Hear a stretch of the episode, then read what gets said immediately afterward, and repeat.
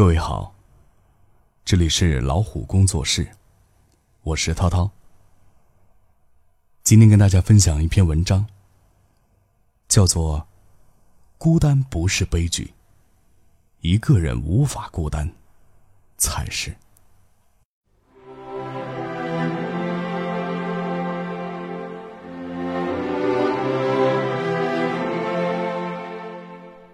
谈论死亡，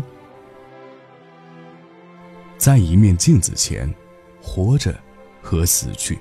波德莱尔说：“大家对后面的和死去都不太在意，活着，大家争先恐后，但主宰自己的死亡，这才是困难所在。我们四十岁时。”死于一颗我们在二十岁那年射进自己心里的子弹。微不足道的人生，尽头是微不足道的死。只有伟大的心灵，能死得其所。我们一生中真正活着的时候，也不过数小时而已。我们被训练成向着他人而活，但人却只会为自我而死。谈论孤独，一个人如果学会，而不是纸上谈兵而已，孤独的去面对自己最深的痛苦，克服那想要逃避的欲望，以及有人能与他共苦的幻觉，那他还需要学习的就所剩无几了。孤单不是悲剧，无法孤单才是。有时候，为了不要再和人的世界有任何关联，我愿意放弃一切。但这样的世界，我也有一份。而最大的勇气，是能够同时接受这点极其悲剧。将我们从最恶劣的痛苦中解放出来的，是这种觉得自己无助而孤单的感受。然而，又不是真的孤单到让其他人不把我们视为受苦之人。这就是为什么，当那种觉得自己是在孤苦伶仃的悲情萦绕不去时，反而是我们最快乐的时候。以及何以幸福，往往不过就是一种顾影自怜的感觉罢了。那些坚持自己的原则而宁愿不快乐的人。这些人事先已经为自己的幸福设定好了条件，不符合这些条件，就绝对快乐不起来。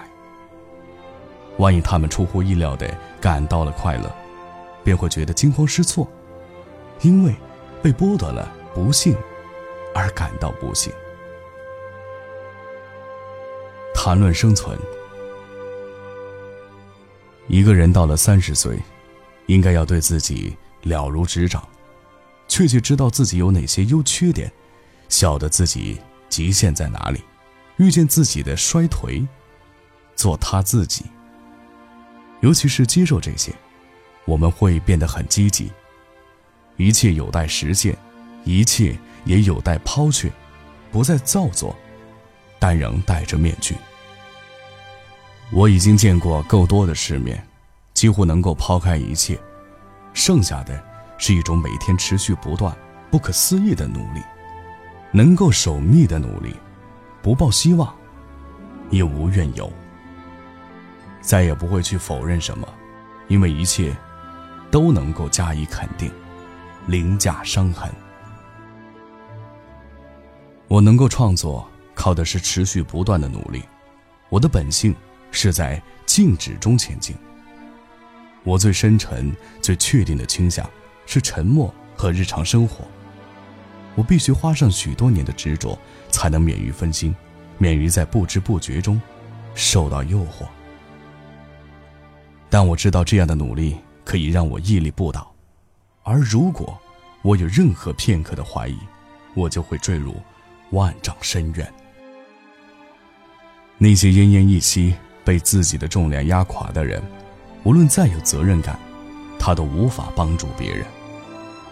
那些可以掌控自己并掌控生命的人，才是真正慷慨大方，才能付出而不觉辛苦。时间会过这么快，是因为我们没办法在里面做什么记号，类似月亮在天顶还是在地平线之类的。这就是为什么那些青春岁月是如此的漫长，因为太丰盛；而年华老去时，则光阴似箭，因为一切已成定局。谈论爱，爱一个人，就是要杀掉所有其他的人。不付出，就什么也没有。最大的不幸，不是没人爱。而是不爱人。如果已经付出了全部，却还是认为自己给的不够，这就是开始在付出了。何况我们永远不会付出所有。纯粹的爱是死掉的爱。如果说爱一定会牵涉到爱恋，会需要建立起某种新生活的话，在这样的生活里，就只有一个不变的参考值。至于其他的，就要去取得共识了。活着，并且做自己热爱的事，意味着能够掌控他们。如果有灵魂，不要误以为我们得到的是成品。灵魂需要一辈子的时间来成型，而活着，无非就是为了此一漫长而痛苦的分娩过程。当我们以受苦造就的灵魂准备好了，死期也到了。好了，今天的分享就到这儿，我们下期再会。